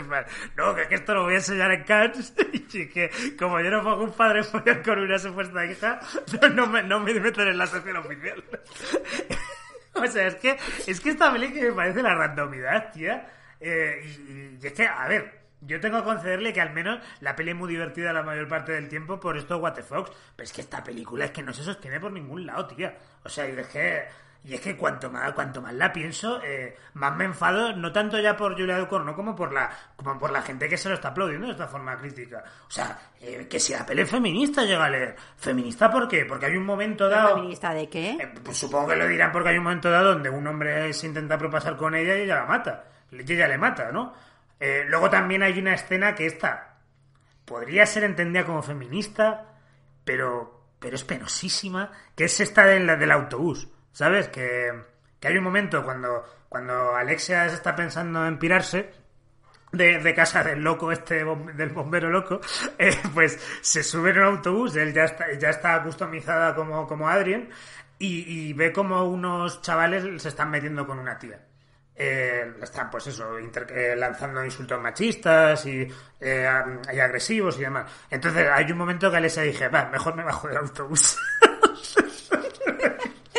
a ver esa escena me parece muy interesante porque yo la he leído diferente a ti. Yo, yo la leo como que simple, precisamente. yo la leo perdona yo la leo simplemente como un rollo de no me conviene ser mujer ahora mismo me voy así como porque ser mujer es una mierda así es como la he entendido yo no sé no sé en tu caso. No, no exactamente, no la he leído así. Eh, mi interpretación, eh, ella, de hecho es una de las que más me daba a entender que la peli no era terfa, pero vamos, ahora mismo yo cualquier me creería cualquier cosa, o sea, si alguien aquí de repente entra en esa videollamada eh, Julia Duporno, ¿cómo se llama? Julia Duporno, que te, como mola, como mola Julia su nombre, todo eso, todo esto. Sí, bueno. Ahora entra aquí de repente la llamada y nos dice, mira, no, callaos, que soy muy transfoba. Me lo creo. Como si viene, entra y lleva un pin trans. La, todo, todo me lo creo ahora mismo. El Ya, caso, yo esa escena la he interpretado como, eh, si te fijas, eh, hay una chica eh, sentada en la fila eh, izquierda y Alexia está sentada en la fila derecha de, de los asientos de los autobuses. Y todos los chicos están detrás. La forma en la que está rodada la escena nunca te deja claro si le están diciendo todas estas cosas a Alexa o se la están diciendo a la chica. Se la pueden estar diciendo a cualquiera de, de las dos. De hecho, Alessia ya ha sufrido un montón de veces eh, pues este tipo de comentarios sexuales por, mm, por, el trabajo que tiene de bailarina erótica. Entonces, eso, está grabada que no sabe quién de las dos está diciendo. Y para mí esta escena lo que significaba es, da igual que seas una mujer, eh, pues, voluptuosa y mm, que acepta totalmente los roles de género en el sentido de vestir y tal, igual como es la chica que, que va en el autobús con Alexa, o da igual que seas una mujer eh, que lleva un aspecto, eh, pues lo que socialmente se considera masculinizado, con ropas anchas o con lo que sea, porque al final, eh, pues eh, eso es, es Claro, pero, en- pero en ese caso entonces tú también estás, eh, estás un poco sosteniendo ahí que hay una lectura esencialista del asunto, ¿no? Como que tú eres No, una mujer, eres Alexa- una Es que mujer. siempre me ha parecido una mujer. Es que quiero decir, si Alexia fuera un hombre y de repente viera esta escena, o sea, si de verdad fuera un hombre, no fuera una mujer vestida de hombre, si fuera, fuera un hombre real, si yo, si desde el principio te hubieran dejado claro que eh, eh, pues cuando nació le asignaron eh, mujer, pero, pero siempre ha sido un hombre, pues entonces sí que vería que esto es tránfobo. Pero el caso es que eh, Alexia es una mujer siempre y siempre ha sido una mujer. Entonces, pero no, no, no lo digo por sus genitales o por nada, lo digo porque es lo que nos deja claro el personaje, lo que, lo que, lo que es ella. Sí. Entonces, eh, Que por, eso, que por otra parte, ahora... la violencia de la- eh, entre eh, eh, la lo que te quiero decir es que la violencia hacia las mujeres eh, pues pues tiene muchas formas y no está ligado tal y como yo leí esa escena no está ligada a que te vistas de una forma o te vistas de otra o tal. Te pasa por ser mujer y te pasaría igual a lo mejor pues si fuera una mujer trans. O sea si, si la otra la chica que hubiera estado sentada al lado de Alexa hubiera sido una mujer trans pues también hubiera hubiera recibido esa violencia sexual. Puede ser, es que tampoco me fijé en este juego que tú dices, de, que entiendo que percibiste de a quién realmente está, con quién están hablando los, los chavales, ¿no? Como que yo, yo ahí simplemente leí que ella estaba siendo un testigo mudo y que, y que en base a eso pues iba a generar en ella una, un, un cambio de decisión, ¿no? Pero vamos, o sea, como... Lo, cierto es que la escena es lo que tú dices. Ella. eh, o sea, la- yo, yo creo que, que la- era, no se sabe muy bien para quién es para las dos, porque las dos se miran en cierto momento como, Sí, oye. ¿qué nos está pasando? ¿Sabes? Como, mm, cuidado, esto, esto, esto es para los dos, esto es violenta para, esto es violenta para las dos. Creo que evidentemente lo que ella decide es, vale, aunque yo no soy un hombre, voy a volverme a esa casa a fingir que soy un hombre, porque es que mm, Ah, pero- la vida es peligrosa para las mujeres. Claro, pero que entonces pensamos ahí un poco igual, am- ambos, ¿no? O sea, porque yo también ver, creo... es, que, es que la vida es un poco peligrosa para las mujeres. Sí, claro, lo que pasa que... lo, lo que lo que pasa que es que me parece una, una escena muy, muy liviana, muy mal concebida a nivel de conjunto, ¿sabes? Porque aparte de que me parece un poco, un poco vaga, ¿no? Porque es como... Porque, por decirlo así, yo creo que la peli en todo momento está como metido en su, en su propia realidad, ¿no? Está en una realidad como de como de ciencia ficción pochilla con, con coches que te pueden follar con, con palancas y entonces eh, que en un momento dado de repente se quiera poner como de cine social y eh, con una a mí me parece también también eso lo tengo que decir a mí tampoco me parece que sea una peli especialmente bien dirigida creo que tiene creo que tiene imágenes potentes a nivel de ocurrencias no en plan de ella pensar esto está guapo ponerlo aquí pero tampoco creo que haya una, un concepto visual que haya una como por ejemplo yo sí que recuerdo crudo que crudo era una, era una peli que estaba cuidadísima y, muy muy calculada. Aquí es que yo veo que es un chorro de de subconsciente pero mucho más caótico de lo que puede ser el subconsciente, volviendo a Freud. pero eh, el caso es que, que no sé, que es que me parece un poco como In Your Face, y yo no tengo especial problema de que, de que una película me quiera plantear un discurso social o político a la cara, pero si lo estás haciendo en una peli concebida de esta forma, como un rollo cyberpunk raro, es como en plan, ¿qué estás haciendo, tía? O sea, ¿qué tipo de peli quieres ser? entonces, entonces es que, no sé, me, me parece todo tan, tan liviano, tan, tan, tan mal sostenido. Inclu- incluso también estoy pensando si, si, ahora me pongo a, ¿sabes? Ahondando un poco en esta lectura feminista que estamos, que estamos, eh, que estamos intentando plantear. eh, claro, aquí- ahora de repente te, te está hablando eso de los abusos a los que, los que tienen que afrontar las mujeres, al igual que anteriormente, en la película anterior, eh, eh, poco justo antes de que, de que tenga este encontronazo con el pavo al que le clava la, la movida esta de- del pelo, eh, hemos visto realmente a una mujer sexualizada, ¿no? Eh, entregándose a su- to- todo su cuerpo físico, pero no entregándoselo a, a un hombre, o sea, en realidad al hombre sí, pero leído dentro de la película, es como que ahora se está sexualizando no para el hombre, sino para la máquina. ¿No? Ahora sigue siendo un objeto sexual, pero para la máquina. Entonces es como en plan, tronca, pues joder, si nos estamos guiando aquí porque, porque si las, poten- las potencialidades de la, de, de la mujer cyborg y tal, porque las mujeres seguís perdiendo. o sea, seguís teniendo que ser trozos de carne. Ahora lo que pasa que ahora no es para los hombres, sino para, sino para los coches. Es que... mm, A ver, pero es que no, no, no estoy segura de lo que estás diciendo. Quiero decir, por un lado, me acabo de dar cuenta con todo lo que has estado contando que evidentemente el coche que la deja embarazada, a priori, podemos deducir que es un coche macho. Claro. Entonces, ahí te dice ya que el género es un constructo social, porque los coches no tienen ADN. Mm. Pero bueno, el caso... O sea, quiero Uh, buena decir, esa. Yo creo que esto no lo ha pensado ella, pero bueno. Sí, ahí lo dejo. Eh, lo que sí te digo es que nos. eh, creo, creo que nos metemos en una. En una colina, en una pendiente resbaladiza al, al meternos con esto, porque yo no estoy segura de si ella está sexualizada por la mirada externa a ella o si ella eh, es feliz haciendo lo que hace. Quiero decir, ella cuando se ve más amargada y sucia y triste es cuando está en su casa. Cuando ella lleva, cuando ella está bailando en los coches y tal, yo no la veo sometida. Eh, ni tampoco me parece que Claro, eh, pero... no sé, es que nos ponemos, nos ponemos ahora en el, en el tema baile erótico en Death Proof, ¿vale? O sea, eh, ¿cómo se llama? No, Eh, eh, sí, Death Proof, la escena de Carrasel y la otra, ¿no? claro, pues, no, pero ¿cómo se llama el, el dúo de películas, la dupla? Ah, Planet Terror, eh, Death Proof. Vale, pues en, en Planet Terror y en Death Proof, en las dos hay, un, hay bailes eróticos, ¿vale? El baile erótico de la peli de Tarantino está evidentemente sexualizando a la actriz.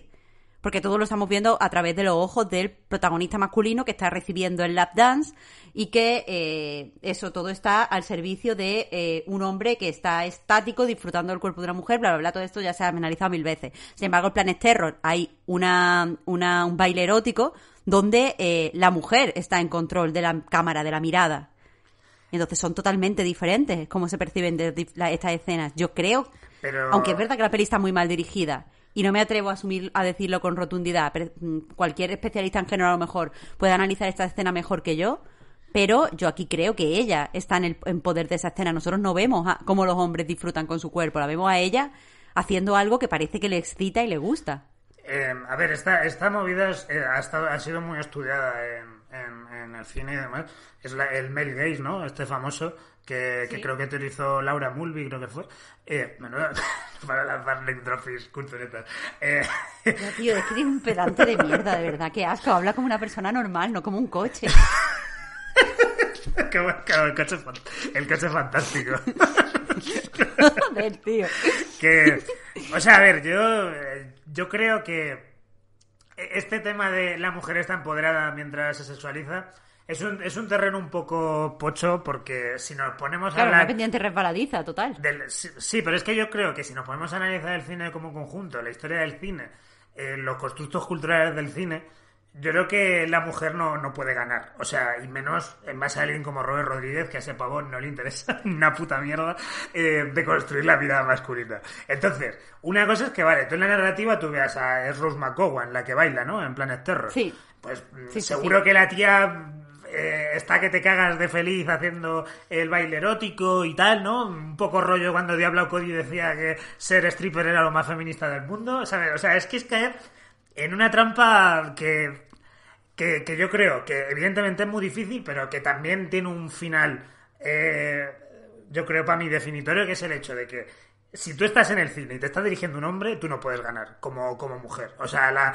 la, la, la cámara puede buscarse los salvoconductos que quiera, pero hay una objetivización eh, inevitable. Yo creo. Claro, pero esta película está, Está dirigida, por, por una, una mujer, tiene una protagonista mujer Está dirigida- y que va dirigida a los hombres, te la has sacado tú del No, no, absoluto no. perineo. Escucha, escucha, que no me deja acabar, coño. Evidentemente, eh, Titán está dirigida por una mujer. Pero yo, eh, con toda esta movida que te he contado de los hombres, eso solo te quiero decir que, la, que las imágenes tienen, todas las imágenes tienen un background cultural muy concreto, más allá de pues que lo dirijan hombres o mujeres. Entonces, en el caso de, de, de Titane, de, de esta primera escena, tú si ves la escena, pues evidentemente vas a pensar en el mundo de los coches, la cultura coche, como decías tú, y ahí, y ahí ¿qué, qué es lo que nos encontramos siempre? Mujeres que están, pues, lo- la típica movida, ¿no? Las esponjas así en la ventanilla, con, con, con las camisetas, con los pantalones cortos y tal, se- sexualizadas que te cagas, saliendo en revistas, en revistas como si fueran pin-ups y tal. O sea, hay un, hay un background cultural, iconográfico si se quiere, ahí muy, muy fuerte contra lo que yo creo que, que en esta primera escena eh, no hace nada Julia Ducournau, más allá de mira esta tía. Eh, lo, que, lo, que- pasa, claro, luego hay una resignificación en el momento en que vemos, en base a que el coche se la folla, o ella se folla al coche, que, que, al- que eh, un poco hay una resignificación a posteriori, mediante, mediante un poco la, mm, el seguimiento de escenas, la sucesión de escenas, porque en el momento en que tú lo estás viendo, simplemente ves una bailarina erótica como, como tantas que pueblan las portadas de revistas de motor, que se de las que se de las que mis amigos en el, en el colegio se intercambiaban y tal, ¿sabes? O sea que no hay, Ay, hay- Dios mío, Alberto, de verdad, la vida en el pueblo. Es que ni siquiera teníais Playboy normales. No, tío, claro. teníais, No, pero es que no precisamente- la es interview que como todos los niños de. Pero que precisamente, es que esto es muy significativo. O sea, mis, mis amigos, mis, los- mis amigos de- del pueblo tenían las revistas de coche porque no podían comprar las revistas porno. Y como ellos lo que querían era material para pajas o para pequeñas selecciones prepúberes, pues lo que, lo que tenían que hacer era coger, la- co- coger las portadas de, de las revistas de coches. Porque pensar en revistas de coches, pensar en todo el rollo automovilístico es pensar en objetualización de la mujer, porque el coche también, que esto es ultra mega básico, el coche culturalmente está concebido como un, como, como un signo de poder para el hombre. De hecho, hay hasta un nombre para esa movida que me flipa, que es la petromasculinidad. ¿sabes? Este rollo de, los hombres asumiendo como si fueran chuletones, ¿no? Asumir que en base a tu coche tienes, un, tienes una masculinidad súper viril y súper tocha, ¿no? Entonces también dentro de ahí, pues entra el rollo de tener a las mujeres como posesiones, como quien las tiene, como las figuritas estas que cuelgas en el espejo retrovisor. Alberto, esos son los, esos San Pancracio. Pero a ver, que sí, que, que, que motores rugen al cielo, gasolina, sangre y fuego. Pero escúchame, tío. A todo gas, Eh, todo estará a todo gas. Es eso. Es que, que lo que lo que yo te quiero decir es que yo en la escena no me voy a meter ahora en lo que hacían o no hacían mm, con sus erecciones prepúberes los niños de tu pueblo, porque eso es un tema que yo también voy a vetar a partir de ahora aquí en Choque Juerga. Freud, Freud que y, y, elecciones prepúberes. Freud y erecciones Que está, que está muy relacionado, por otra, por Por otro lado, sí, sí, es verdad.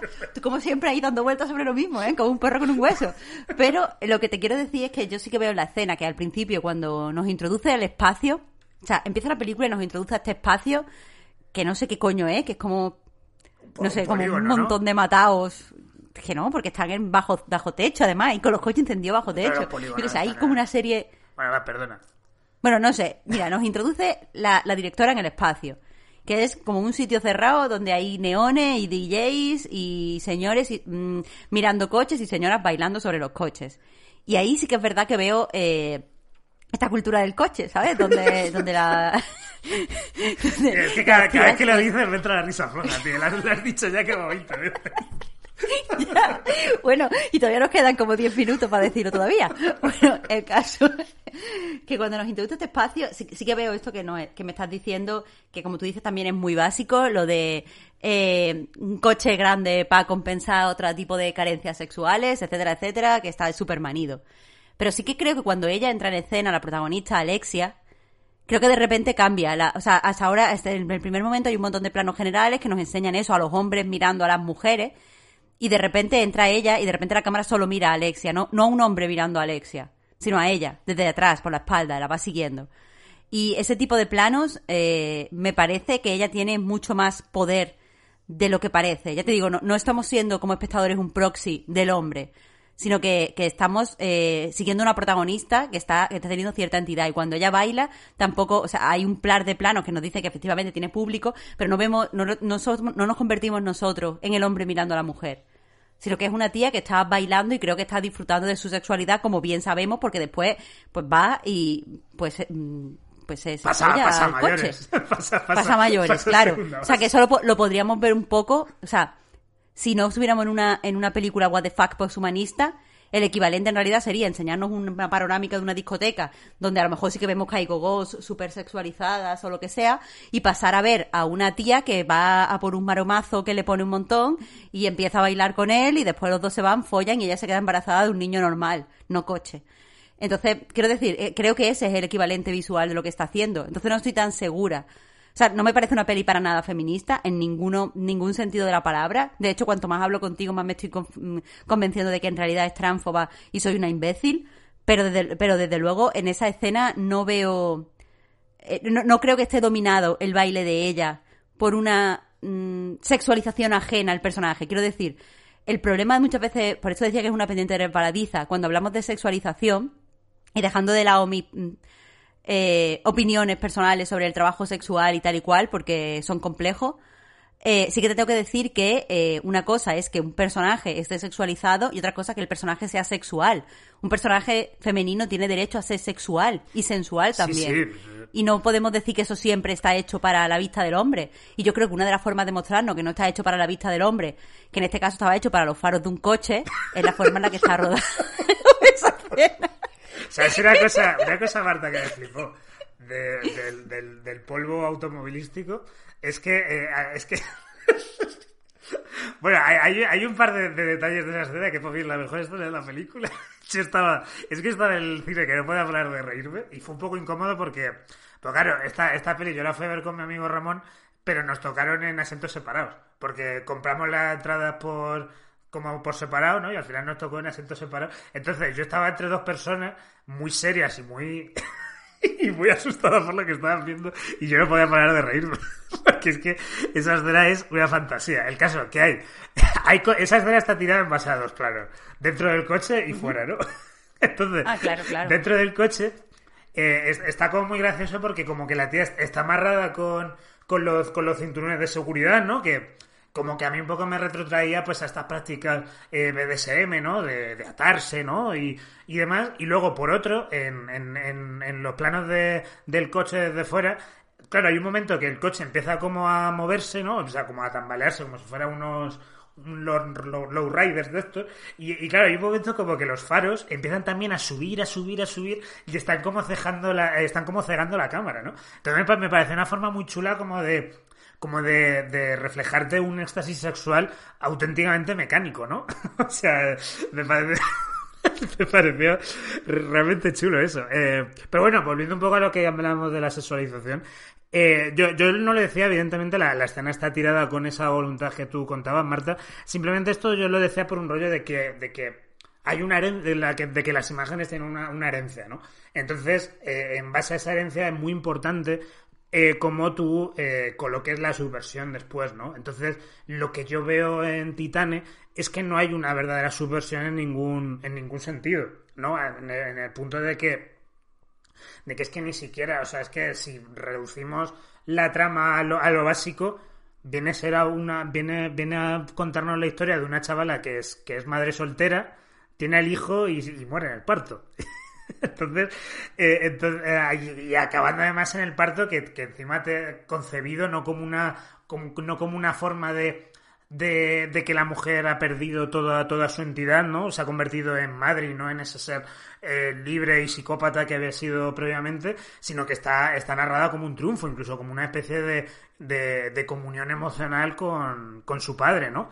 Eh, con el- Claro, con pero el es que yo no creo que tengamos que leer la, la, le- o sea, la película así. Yo creo que la película se- quiere ser leída como algo como eh, eh, el ser humano, o sea, eh, hemos conocido a una persona, a- a justo el eslabón perdido entre el ser humano y el futuro del ser humano. Es Rayo McQueen. Y este. Rayito, que es pequeño todavía. No, pero en serio, yo creo que, que la peli no, no quiere ser una historia de una madre soltera. O sea, no, no creo que, que tenga esa sensación de contar la, la historia de una madre soltera, sino, ya te digo, del último eslabón, eh, el último ser humano, eh, el eslabón perdido entre el ser humano y el, y, y la, y, y el futuro de, de la humanidad, que ya no es humanidad, se ha quedado atrás. Y entonces este eslabón ha tenido una serie de experiencias en las que no ha terminado de encajar en ninguno de los dos sitios, pero su hijo se supone que ya va a poder encajar. Porque es el futuro, es, es, es poshumano auténticamente, ya es, quiero decir, ella es, un, un- un ser hecho Claro, es el artificialmente. futuro, la asunción. el hijo nace. Eh, claro, eh, es el hijo o, o un poco, o sea, el futuro digamos la asunción de que de que todo ha ido como tenía que ir, ¿no? En el sentido de, o sea, por, por volverlo un poco a mi a, a la lectura esta que mantengo, eh, también podría ser un poco la- eh, ese hijo como digamos el, el ser humano perfecto. Como por- el nieto de Freud. Sí, sí, me, me mola esa idea. No, que, no, no, no, no. O sea, entendido, broma. No, pero entendido como el hijo esencial, ¿no? El hijo que ha nacido de Eros y Tánatos, de, de- de la pulsión Uy, de muerte verdad, y, la, ¿eh? y la pulsión de vida conectadas perfectamente, ha- han tenido eh, la, la muerte y la vida, se han juntado, han tenido un bebé y este bebé es, es- es lo definitivo porque es, la es el, el ser esencial de- del ser humano, ¿no? Puede- Pero que no, ser, que la muerte y la vida no han tenido un bebé, que ha sido una mujer y un coche. sido una mujer y un coche, colega, tío.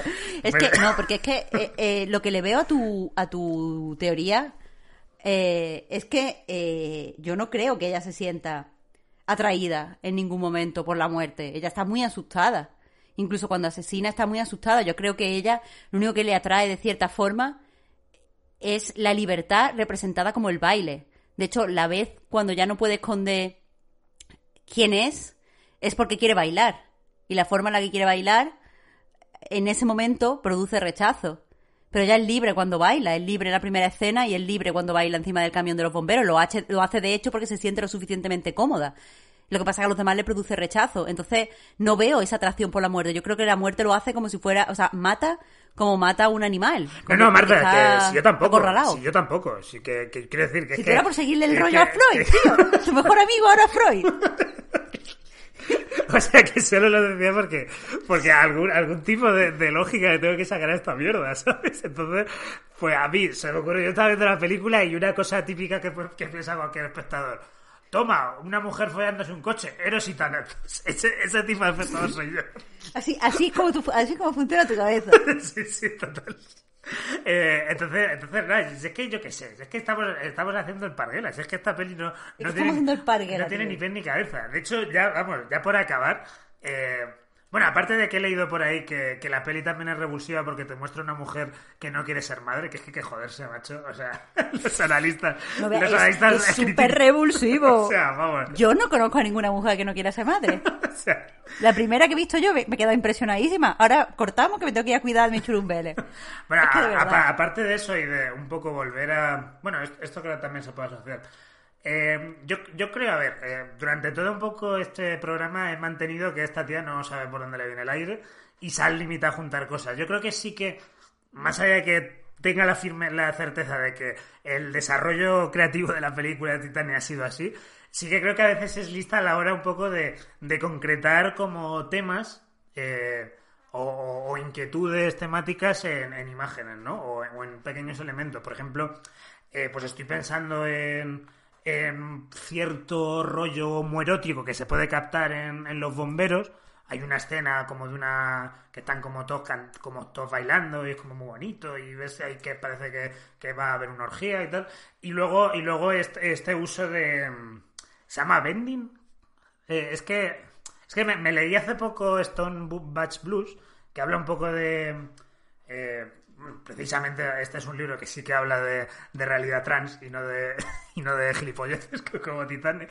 Eh, y ahí en, en, en Stone Butch Blues con- contaban un poco una cosa que hacían las, las, las lesbianas butch, que, que claro, que son las lesbianas que tienen que estar como más masculinizadas, ¿no? Dentro de, de pues, Bueno, que tienen, no, que, que eligen. bueno, que O quieren, sea, que quieren, que quieren, evidentemente. Eh, y utilizaban un, un bending, creo que se llama bending, para como un poco pues aplanarse, disimularse lo- los pechos, ¿no? Y, y eso es algo que, que hace muy... Que, que- que hace como muy a menudo la, la película. La, la película, de hecho, se regodea en, en- en- Sí. hasta un punto que dices tú, si es que ya es imposible, ya es imposible, ¿cómo vas a disimular en ese tal? Eh, con esto de las vendas, ¿no? Porque, porque yo creo que, que sí que al final Ducorno, pues, pues imagino que, que, que, que entiende pues que se está, que se está eh, barajando ¿no? dentro de digamos estas identidades o sexualidades alternativas. Otra cosa es que pues eso le haya dado consistencia a toda esa mezcla de cosas. De hecho, me llama la atención que esta peli sea su segunda peli, porque mm, ¿no, ¿no crees tú como que sería más lógico que esta peli hubiera sido su primera y lo hubiera hecho crudo? ¿No? Porque Hombre, es que si, si esta fuera su primera peli, eh, no, no hubiera hecho una segunda. o sea, No, sí, sí, o sea, lo digo más que era por el rollo de que en crudo está todo mucho más sólido, más consistente, se nota que lo ha pensado más. Aquí es como eso, no sé, como un estudiante de educación, de, de comunicación audiovisual diciendo, ¡buah, chaval! La imagen que tengo en la cabeza de una tía follándose un coche, ¿no? Entonces, entonces me llama mucho la atención esa, como esa inmadurez, ¿no? De, de, de las imágenes y de, y de la escritura. No sé, es que es que es eso, es que esta, esta peli es que realmente ha sacado, yo creo que ha sacado lo peor de lo peor de la cinefilia. o sea que de estoy, estoy, o sea, este, este rollo de vamos a usar muchos adjetivos y no tenemos que, que preocuparnos por explicar de qué coño va esto, porque, eh, revolucionario, es que, es que no sé. eh, para luego que la peli es muy divertida, vaya, que, que eso tampoco hay- tenemos que olvidarlo, que yo la mayor parte del tiempo me divertí. Bueno, yo regulinchi. Pero bueno, Alberto, para acabar, que ya hemos superado la hora y media, eh, una última pregunta, tienes que contestarla rápido. Oh, ¿Vale? Vale. Elige tus tres adjetivos para Titanes. Mis adjetivos eh, verdaderos, ¿no? O sea, no tengo que dármelas de crítico del español ni nada. No, que va, hombre, Eh, te crees ahora que nos va a contratar un periódico digno. eh, pues yo diría, eh, bueno, no adjetivos, sustantivos. La, voy a llamar, Es verdad. la voy a llamar ensaladilla, eh, pedo mental. Bueno, pedo, Pedo, mental es pedo una- mental es una construcción. Joder, pero es que, es que ¿cómo, cómo resumo pedo mental en una sola palabra? Eh, no sé, eh, venazo, ¿no? Porque esto es muy de, ¡buah, me ha dado un penazo! eh, y... y no sé, y, y pereza, diría, ¿no? Porque hay mucha pereza en esta peli, hay mucha pereza para pensar, para pensar, yo creo. ¿Tú tienes adjetivos, Vale. Marta, o solo era una prueba que me ponías a mí? Solo te la ponía a ti, pero después, conforme lo ibas diciendo, pensaba que me ibas a preguntar, entonces lo Ah, he bien, estado pensando. bien hecho, bien hecho. Yo voy a decir, tróspida, confusa y... mm, cuñada. ¡Ole! A tope. Cuñada porque... Bueno, pues- Cuñada porque... ¿Por qué? Porque es una peli que finge saber de lo que habla. Claro, claro, Eh. alguna peli está diciendo, uh, porque van los coches, ahora las mujeres días follándose coches para arriba y para abajo, pues ya verás, no sé qué. Después querrán abortar. No sé, es lo que yo me imaginaba diciéndome la película. Yo qué sé.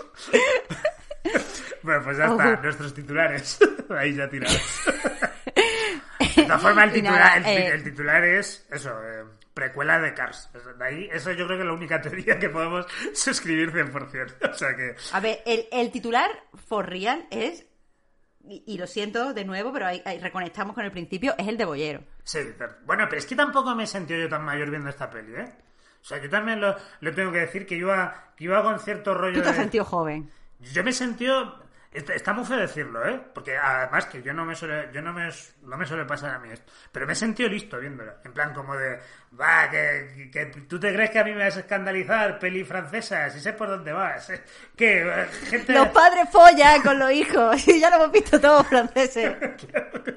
Diciendo siempre lo mismo. Claro, sí, sí, es que me, me he conseguido sentir, y no me suele pasar, ¿eh? pero me, me he sentido como me he erguido por encima de la película, la mira desafiante y he dicho, tú no sabes de lo que estás hablando. o sea, yo, has tenido, has tenido la experiencia Nolan. O sea, es como Bueno, lo que a mí me pasa con Nolan, a ti te pasa con una señora, señora francesa. sí, sí, sí. Eso dice mucho sobre nosotros dos, Alberto. Sí, que, que odio a los Al fin al franceses en mi cabo- es lo mismo. No, aquí no, no odiamos a los franceses. No.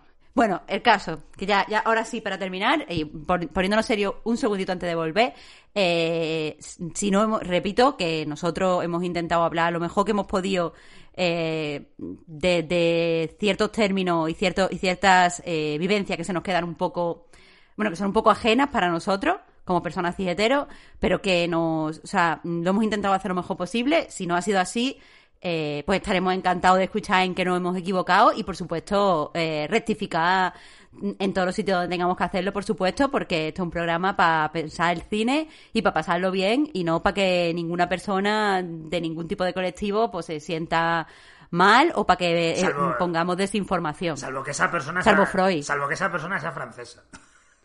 Que no, que nosotros somos pro-franceses, te lo he dicho ya, nosotros somos anti-Freud. Yo no soy pro-francés, Marta. O sea, a mí eso tú no me lo, tú no me lo llamas en la calle, pro- pro- pro-francés. ¿Qué Mira, cojones? ¿Qué asco? vamos, vamos a cortar aquí y discutimos. Vamos a cortar aquí y discutimos, ¿te parece?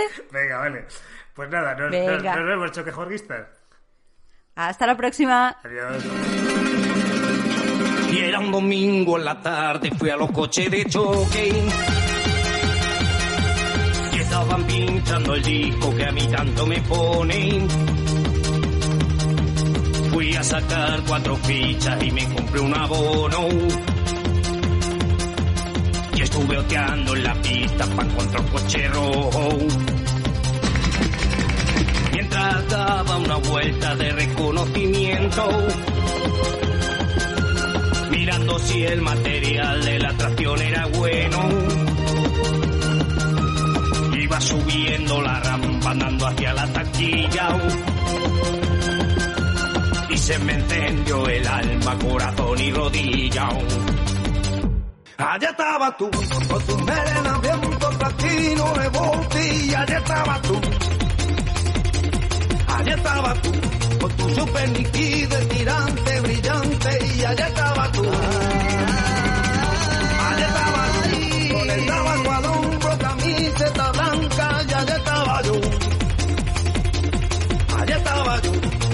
Vaquero ajustado y botines de punta, allá estaba yo. ¿Cómo podía entrar a ese pedazo de chorba?